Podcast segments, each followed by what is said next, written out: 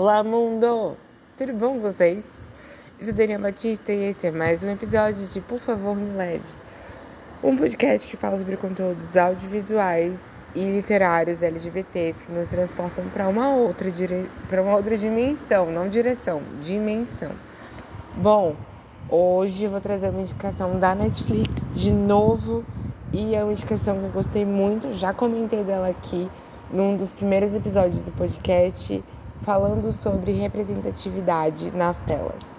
E como eu não fiz um episódio voltado para a série de fato, como eu terminei agora de assistir a quarta temporada, eu pensei, vou trazer para cá porque tenho rolês que eu amei de paixão e que eu acho que são super importantes de serem falados.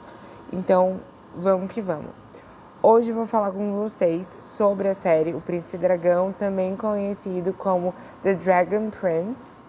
E aí na série a gente tem dois irmãos que estão ali à frente da história como personagens principais que se encontram com uma elfa e aí é, eles encontram um ovo que tempos depois vamos ver este ovo chocando. O ovo vai chocar e vai dar vida a um dragão que vai crescer com o decorrer da história e a gente vai ter o desenvolvimento dessa história, entendendo que vai ser o príncipe dragão sendo entregado para sua entregue, entregado, falei errado mesmo, mas entregue para sua família que ele foi levado em um ovo, em seu ovo, para longe dos seus pais. Ele foi meio que ra raptado, é, falar erradicado, mas não. Gente, estou com um português maravilhoso hoje, tudo bom? Mas vamos lá, vamos continuar. O príncipe dragão, ele tem seu ovo roubado, no caso, ele tá dentro do ovo, e aí ele é levado para uma outra cidade, sendo que nessa ele acaba nascendo longe de seus pais e ele precisa voltar para seu reino, voltar para sua mãe e esse contexto vai acontecendo durante o processo da história. A história é pautada em um universo onde a gente tem humanos, elfos, dragões, pessoas assim que tipo vão estar tá lidando com magia, com aquele contexto de contos, de fadas e tudo mais. É bem legal. E o que eu acho incrível nessa história é que o processo LGBT que é trazido aí é um contexto muito muito simples de ser visto. É um processo muito massa assim de ser acompanhado, porque você não tem dificuldade, independente da sua idade, de entender que existem personagens LGBTs ali, existem famílias pautadas em pessoas de mesmo gênero, e aí a gente vê esses acontecimentos sem muito problematização, por exemplo.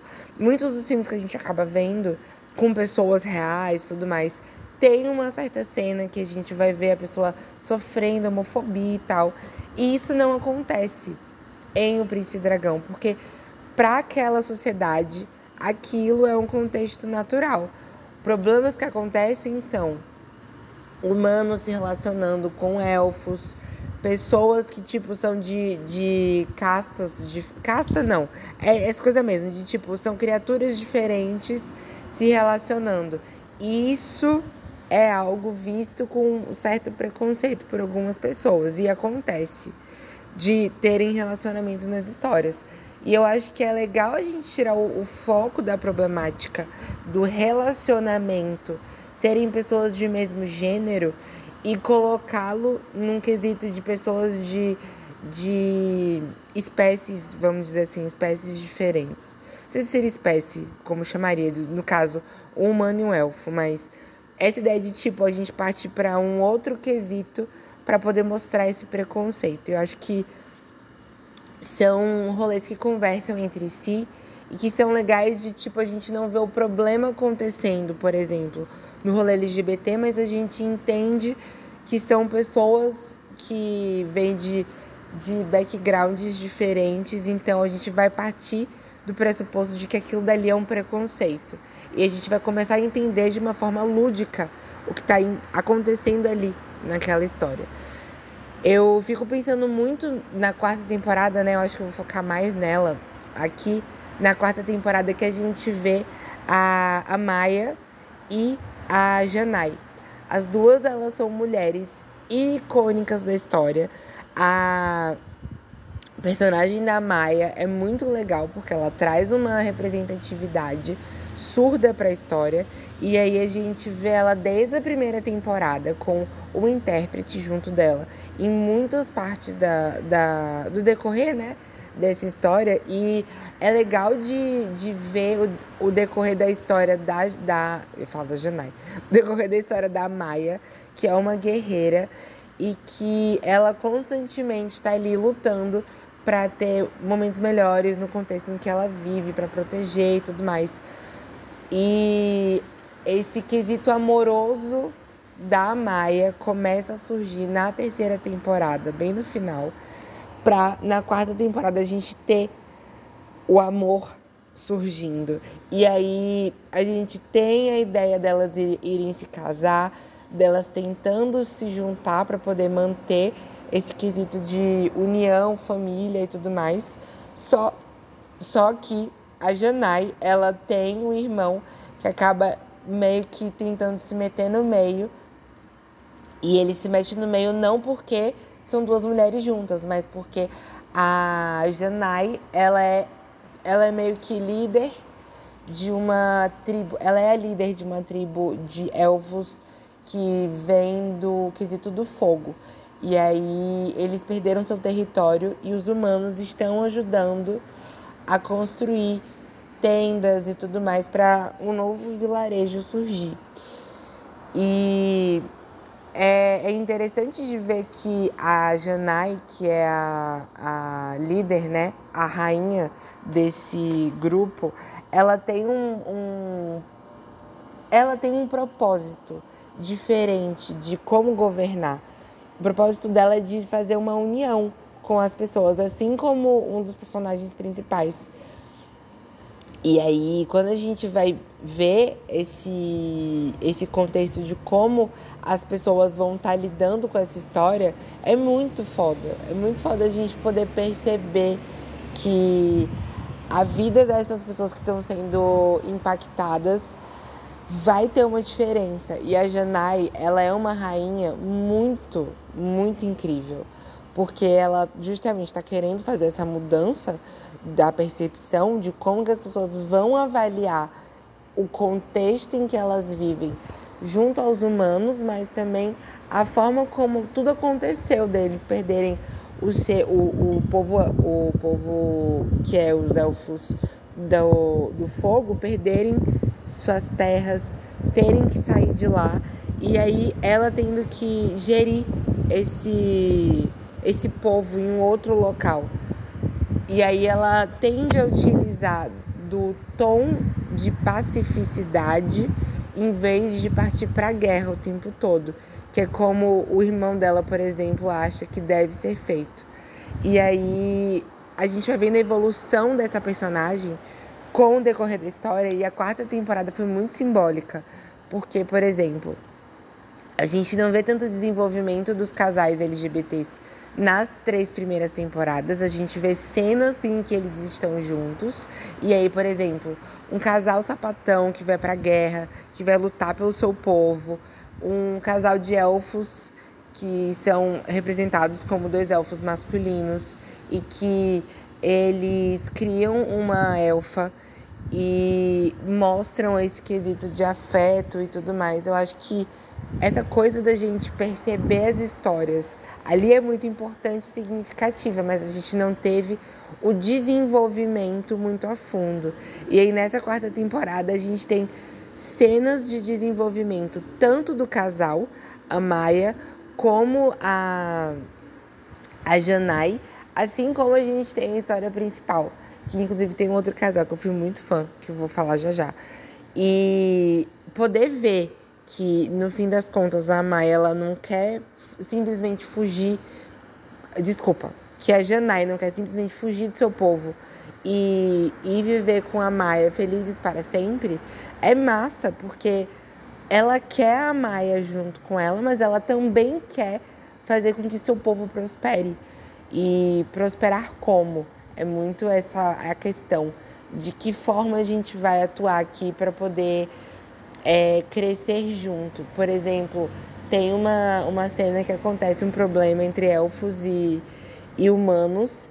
E aí ela acaba julgando esse, esse processo e ela faz com que a pessoa humana que estava sendo o problema, ela pudesse, que é uma arquiteta, que estava ajudando ele naquele processo de criação da, da área onde eles estavam, das tendas e tudo mais, ela acaba sendo obrigada pelo que ela fez, e aí assistam a história, ela acaba sendo obrigada a criar um templo.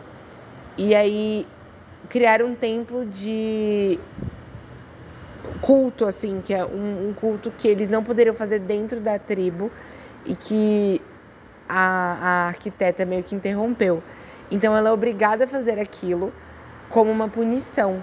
Mas ela é punida com algo que ela realmente gosta de fazer, porque a ideia é que as realidades das, das pessoas que estão ali envolvidas são muito diferentes. E aí não existia esse diálogo de como que eram as culturas diferentes antes disso. E aí poder ver que existe uma misericórdia entre muitas aspas com relação à humana é interessante porque ela cria um tom de como governar diferente do que normalmente é feito, de falar que ela tem que morrer e tudo mais.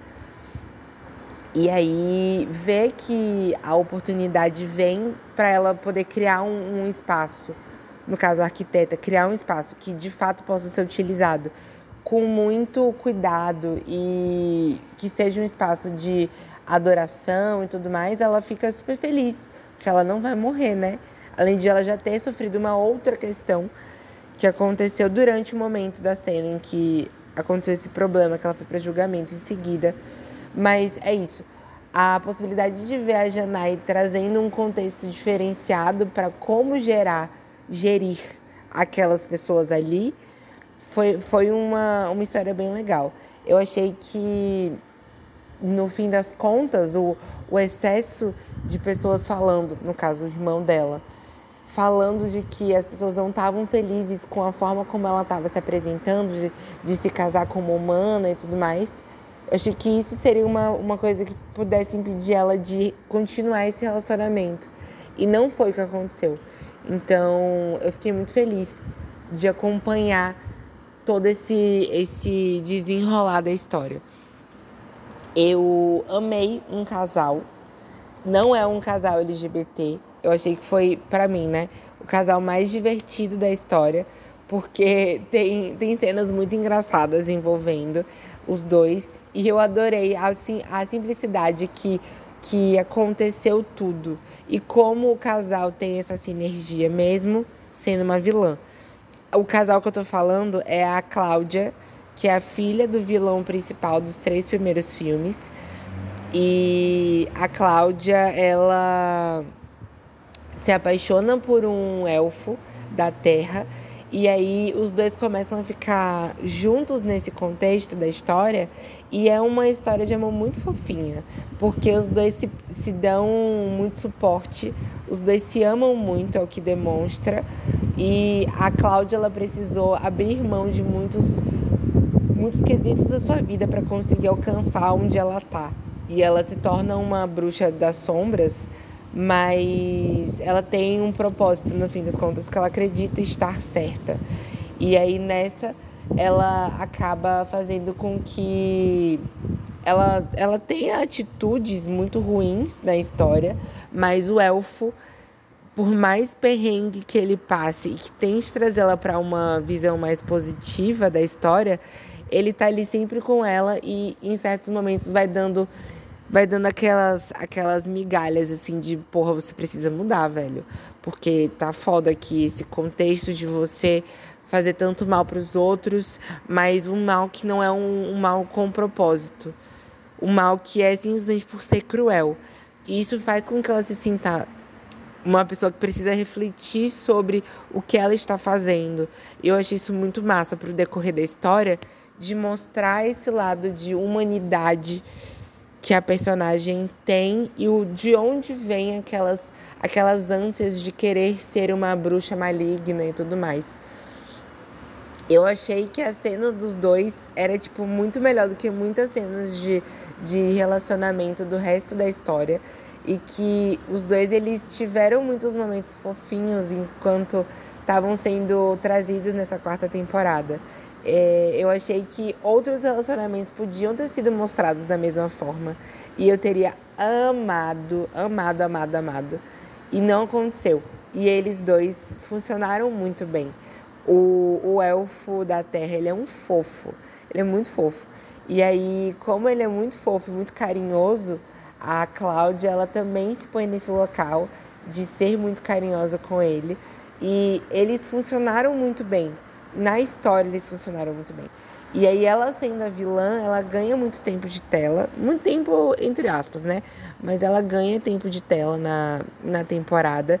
E nesses tempos de tela, ele tá junto em alguns. E foram momentos de tela muito bons de, ser, de serem vistos e acompanhados, porque o, o momento do romance foi uma, uma coisa que me tocou e que eu achei muito boa, assim, de assistir e de acompanhar. Não foi uma coisa forçada, veio com muita naturalidade.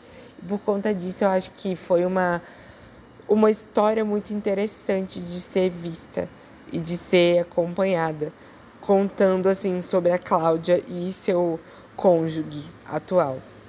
Eu, eu gostei muito assim de poder acompanhar os dois porque é um amor que parece ser de fato genuíno. E não tem, não tem problemáticas acontecendo ainda, mas quando se tem, o elfo ele é uma pessoa fofa que vai fazer ela refletir sobre as atitudes dela e refletir sobre, pô, velho, você não fez uma coisa legal. Inclusive ele acaba fazendo coisas que não são tão legais também, e ele se sente muito mal por isso, mas ele faz por amor assim a ela. E eu não não esperava ver essas situações rolando e achei super legal de serem retratadas. Vamos ver lá, assim, o que mais? Fico pensando mais na questão também de os personagens principais. Eu torço para que o rei de o rei da história, né, ele seja uma pessoa assim que seja desenvolvida no quesito amoroso. Eu acho que vai ser muito legal poder ver o relacionamento que ele tem com quem quer que seja, porque ele é uma pessoa muito amável. E poder ver a Reila voltando para essa temporada junto com o Mago foi, foi interessante também. Mesmo sendo bem lento, mas, porque todos os belos que aconteceram no passado, mas eu gostei muito de acompanhar o casal, porque foi, foi uma história de amor assim que eu fiquei, caraca, vale muito a pena de ser acompanhada. E eles tiveram um início muito legal, mas foi meio que desenrolando de uma maneira que eu fiquei meio, poxa, não era pra ter sido assim, velho. Mas as histórias acontecem e a gente aceita. A gente critica, talvez, mas eu acho assim, né, que essa em específico podia ter sido um pouco diferente. Mas é isso. Espero que vocês tenham gostado do episódio, que vocês vão lá assistir as quatro temporadas de O Príncipe Dragão. A história vale muito a pena. Ela é uma história de animação que está disponível na Netflix em quatro temporadas, então eu espero que vocês gostem.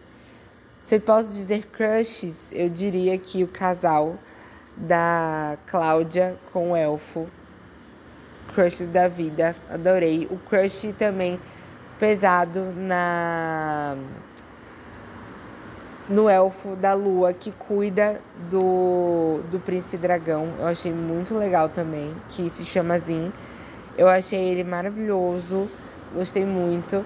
E sei lá, essa vibe elfo, eu adorei. Eu quero fazer cosplays de novo de elfo, porque eu acho muito massa, essa, a vibe que é passada pelos elfos. Uma coisa assim que, tipo, lá na história tem elfos diferentes, né? Terra, fogo, lua. Eu achei muito legal isso. Então, eu gostei bastante. Espero que vocês gostem também da história. Se vocês quiserem mais informações, vocês podem procurar no enco.fm barra favor me leve. Lá vocês vão ter acesso a link direto para streaming, para streamings que estão disponíveis, alguns, outros não estão por lá. É, para o meu, pro meu YouTube, Vocês também podem ter link direto para o meu Instagram, arroba DaniBatista2, Dani com dois N's e Y. E vocês podem mandar mensagem de áudio lá também. Além de que vocês podem mandar mensagem de. mensagem tipo texto mesmo, no Spotify, que eu consigo ver.